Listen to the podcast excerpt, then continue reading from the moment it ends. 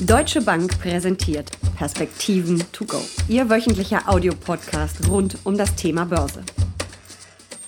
Die Nervosität wächst. Zwei Themen beschäftigen Investoren gerade besonders. Die Corona-Infektion von US-Präsident Donald Trump und die überhaupt steigenden Infektionszahlen weltweit und die Verhandlungen über den Brexit. Die Nervosität an den Märkten ist zu spüren. Die Volatilität steigt langsam, droht Börsianern ein eher stürmischer Herbst. Darüber sprechen Uli Stephan von der Deutschen Bank und ich in den Perspektiven to go. Mein Name ist Jessica Schwarzer und damit herzlich willkommen. Uli, in der heißen Phase des US-Wahlkampfs ist natürlich durch die Corona-Infektion von Donald Trump zusätzliche Unsicherheit entstanden. Wie sehr belastet das denn die Märkte bisher? Ja, das hat man ja schon gesehen mit der Meldung, dass Trump eben sich den Coronavirus eingefangen hat und dann auch ins Krankenhaus verlegt werden musste haben die Märkte schon negativ reagiert. Die Situation ist ja etwas unübersichtlich, denn man hat ja widersprüchliche Meldungen. Nun war der Wahlkampf bisher schon nicht besonders übersichtlich. Damit wird er noch unübersichtlicher und das führt dann eben am Ende zu Verunsicherung und eben zu negativen Reaktionen der Märkte. Wobei ich finde eigentlich, dass das noch relativ moderate Reaktionen waren in den ersten Tagen. Wir wissen natürlich nicht, was jetzt diese Woche noch kommt. Äh, glaubst du denn, dass mehr droht, wenn sich sein Krankheitsbild verschlechtern sollte, soweit wir überhaupt das dann erfahren? Möglicherweise ist dem so, weil natürlich auch die ganzen Regelungen, die dann dahinter hängen, nicht so völlig klar sind. Äh, solche Fälle hat es eben noch gar nicht gegeben in Amerika und insofern wird man sehen, wie denn die Dinge weiterlaufen. Gerüchteweise soll es ihm ja zumindest besser gehen. Er hat ja auch am Wochenende schon eine Autorundfahrt zu den natürlich mit verschlossenen Fenstern, äh, aber zu seinen in Anführungsstrichen Fans vor dem Krankenhaus gemacht. Also mal schauen, wie die Situation weitergeht, sowohl bei seinem Krankheitsverlauf, da wünsche ich ihm natürlich gute Besserung und dann wird es auch darauf ankommen, wie die weiteren Fernsehdebatten laufen, ob er daran teilnehmen kann, wie er daran teilnehmen kann und so weiter und so fort. Erste Umfragen am Wochenende deuten darauf hin, dass der Vorsprung zumindest auf nationaler Ebene von Joe Biden sogar noch angewachsen ist. Hier fällt offensichtlich das Krisenmanagement dann doch auf den Präsidenten zurück aber ich würde diese nationalen Stimmungsumfragen nicht zu hoch gewichten, denn am Ende kommt es auf die sogenannten Swing States an und hier sind die Verhältnisse deutlich enger zwischen Joe Biden und Donald Trump. Also man muss wirklich auf Arizona, auf Florida, auf Pennsylvania und so weiter und so fort gucken, die Staaten, die dann umstritten sind und die am Ende den Wahlkampf entscheiden werden.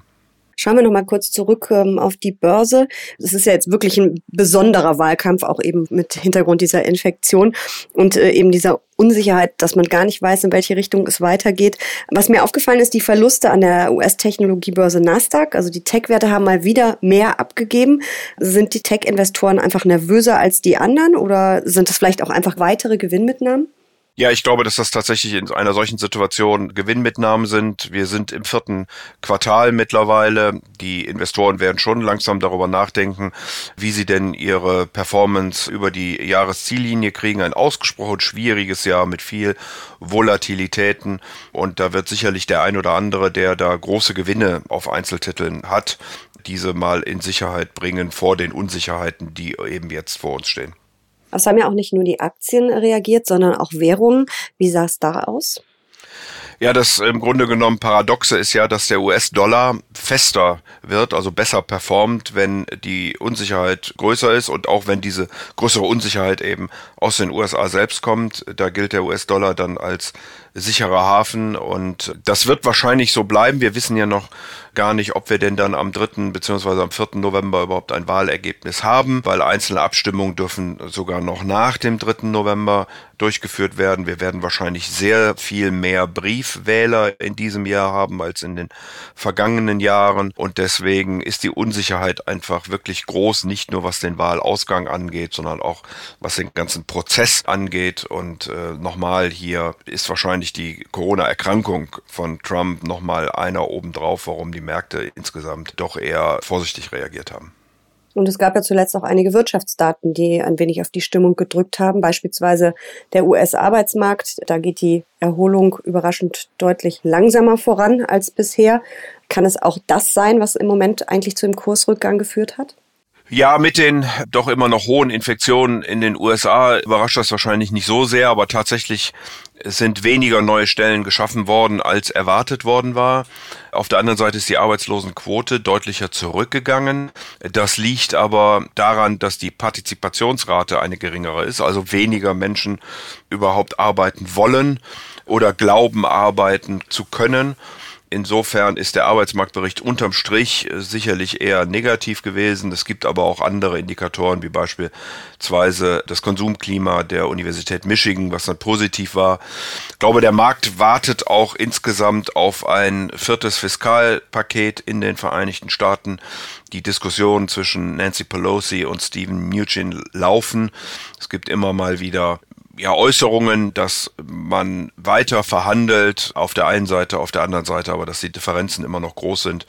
Und so ist der Markt also gefangen im Moment zwischen ja, Wahlkampf, ambivalenten ökonomischen Aussagen und eben der Fragestellung, dass man hier mit weiteren fiskalischen Maßnahmen im Moment einfach nicht vorankommt.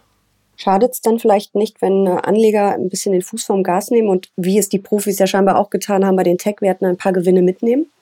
Ja, ich glaube, dass wir im Moment ganz fair bewertet sind, ähm, dass der Markt wahrscheinlich in einer relativ großen Spannbreite volatil sein wird, bis wir ein Wahlergebnis haben. Und das sind eben noch vier Wochen mindestens. Ähm, insofern muss man in der Zeit sicherlich etwas vorsichtig sein und sich auf größere Volatilitäten einstellen. Das zweite große Thema, das Investoren in diesen Tagen umtreibt, ist der Brexit. Wie ist da der Stand der Dinge? Ja, auch hier gibt's wenig Positives zu berichten, wenig Fortschritt. Barnier hat zuletzt geäußert, dass man doch ernsthafte Differenzen haben. Diese Differenzen bestehen in den Themen, die ja schon lange bekannt sind, wie beispielsweise die Fischerei, die Wettbewerbsbedingungen, aber auch Klimaschutz, Emissionshandel hier als Stichwort, persönliche Daten oder die Frage der strukturellen Institutionen in der weiteren Zusammenarbeit. Man ist in ein paar anderen Themen näher gekommen. Die Chefs, in Anführungsstrichen, also Boris Johnson, Frau von der Leyen, haben nochmal ihre Verhandlungsführer beauftragt, nach einer Lösung zu suchen. Ich würde auch davon ausgehen, dass sich die Staats- und Regierungschefs, wahrscheinlich allen voran Frau Merkel und Herr Macron, nochmal einschalten werden, mit Boris Johnson sprechen, äh, ob es noch eine Lösung geben wird. Die Zeit wird mittlerweile eng. Großbritannien hat gesagt, dass man bis zum 15. Oktober eine Lösung herbeigeführt haben möchte. Der Vertrag müsste auch noch ratifiziert werden. Insofern ist also spätestens Ende Oktober Deadline. Ja, wir verhandeln mittlerweile über vier Jahre, also ich bin da relativ skeptisch, will aber nicht ausschließen, dass es doch noch in irgendeiner Form zu einer kleinen Einigung kommen kann oder aber, dass man mit entsprechenden Übergangsfristen im nächsten Jahr weiter verhandelt wenn jetzt gar kein Vertrag gelingen würde, dann würde es ja heißen, dass Zölle drohen, dass es neue hohe Handelshürden geben würde. Wie stark würde das die britische Wirtschaft treffen und wie stark auch die restliche europäische Wirtschaft? Ja, die britische Wirtschaft würde das deutlich stärker treffen. Es geht eigentlich weniger um die Zölle, Jessica, denn die EU hat Außenzölle in einer Größenordnung nach WTO von drei bis vier Prozent. Das hängt natürlich immer von den Produktgruppen ab und kann da sehr unterschiedlich sein.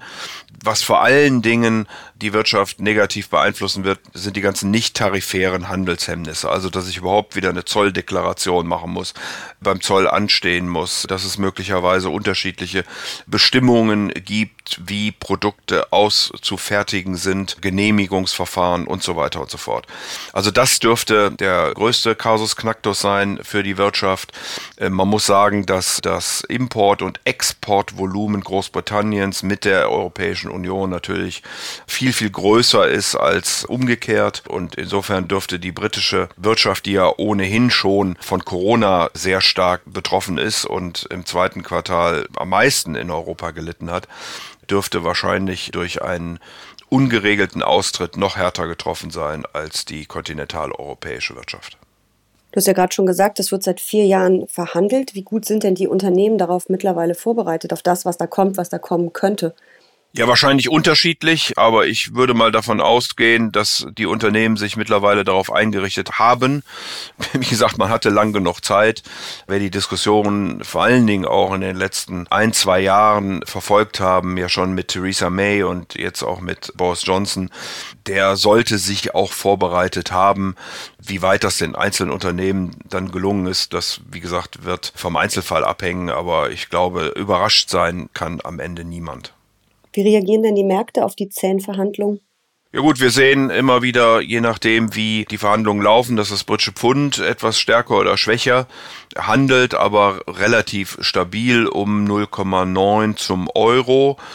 Wir sehen, dass die britischen Aktien durchaus mit eben auch diesen ökonomischen Schwierigkeiten, die natürlich mit Corona und Brexit drohen, deutlich schwächer laufen als die kontinentaleuropäischen.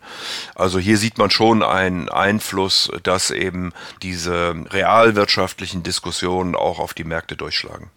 Gibt es denn da Branchen, die es stärker trifft als andere? Wahrscheinlich die, die sehr exportorientiert sind, oder?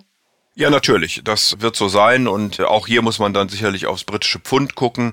Sollte das Pfund schwächer gehen, werden natürlich grundsätzlich diese exportorientierten Unternehmen etwas profitieren von der Währung. Äh, auf der anderen Seite kompensieren wirken aber dann die vorhin schon genannten Zölle und vor allen Dingen nicht tarifären Handelshemmnisse. Also das sieht man dann auch, wenn man auf die Unterscheidung zwischen dem FTSE 100 und dem FTSE 250 guckt. Der große Index ist ja deutlich mehr auf den Binnenmarkt in Großbritannien gerichtet. Wie äh, positioniere ich mich denn als Anlegerin? Gibt es vielleicht sogar Schnäppchen, die ich gerade ähm, in Großbritannien vor dem Brexit machen kann? Oder sollte ich bei britischen Aktien insgesamt im Augenblick ein bisschen vorsichtig sein? Also ich wäre ein bisschen vorsichtig. Ich würde die schlechtere Performance im Jahresverlauf beispielsweise nicht als Unterbewertung interpretieren, sondern der Markt preist eben die Schwierigkeiten auf realökonomischer Seite ein. Mit den Ungewissheiten, die wir haben, sowohl was Corona angeht, aber auch was den harten Brexit angeht, wäre ich im Moment in Großbritannien und mit britischen Aktien eher vorsichtig. Wenn wir uns jetzt beide große Themen nochmal angucken, also Corona, du hast es gerade auch schon angesprochen, den Brexit, erwartest du einen stürmischen Herbst für Anleger? Ja, es gibt eben doch einige Themen, die noch zu behandeln sind in diesem vierten Quartal. Und das ist natürlich die US-Präsidentschaftswahl. Wir hatten darüber gesprochen. Das ist der Brexit. Das ist Corona. Gibt es einen Impfstoff? Wie schnell kann er dann produziert, distribuiert äh, und auch angewendet werden? Das wird sicherlich Monate brauchen. Trotzdem glaube ich, dass die Börse auf die Nachricht eines Impfstoffs positiv reagieren wird. Wir haben natürlich auch die europäische Diskussion immer noch um den Recovery Fund. Wird er dann verabschiedet und ratifiziert von den einzelnen Ländern, so dass man auch hier optimistischer, was die Fiskalpolitik angeht, dann in das Jahr 2021 gucken kann. Und natürlich die Berichtssaison, die jetzt losgeht für das dritte Quartal, wo man sich erhofft, nachdem die Unternehmen ja im ersten Halbjahr sehr vorsichtig waren, was ihre Ausblicke angeht, dass nun etwas konkreter gesagt wird, wie man denn möglicherweise das Jahr 2021 sehen könnte. Die Gewinne haben sich stabilisiert, also gehen ganz überwiegend nicht mehr weiter nach unten, sondern in einigen Märkten steigen die Gewinnerwartungen sogar wieder. Also das ist auch noch ein Punkt, der zu berücksichtigen ist. Insofern glaube ich schon, dass das vierte Quartal ein interessantes werden wird mit vielen Nachrichten und wahrscheinlich, wie gesagt, mindestens bis zu einem Ergebnis in Amerika, möglicherweise auch bis zu einem Impfstoff, ein volatiles Quartal. Mhm. Also nicht unbedingt stürmisch vielleicht, aber auf jeden Fall ein bisschen windig und ganz sicher spannend. Vielen Dank für diese Perspektiven to go. Aber sehr gern.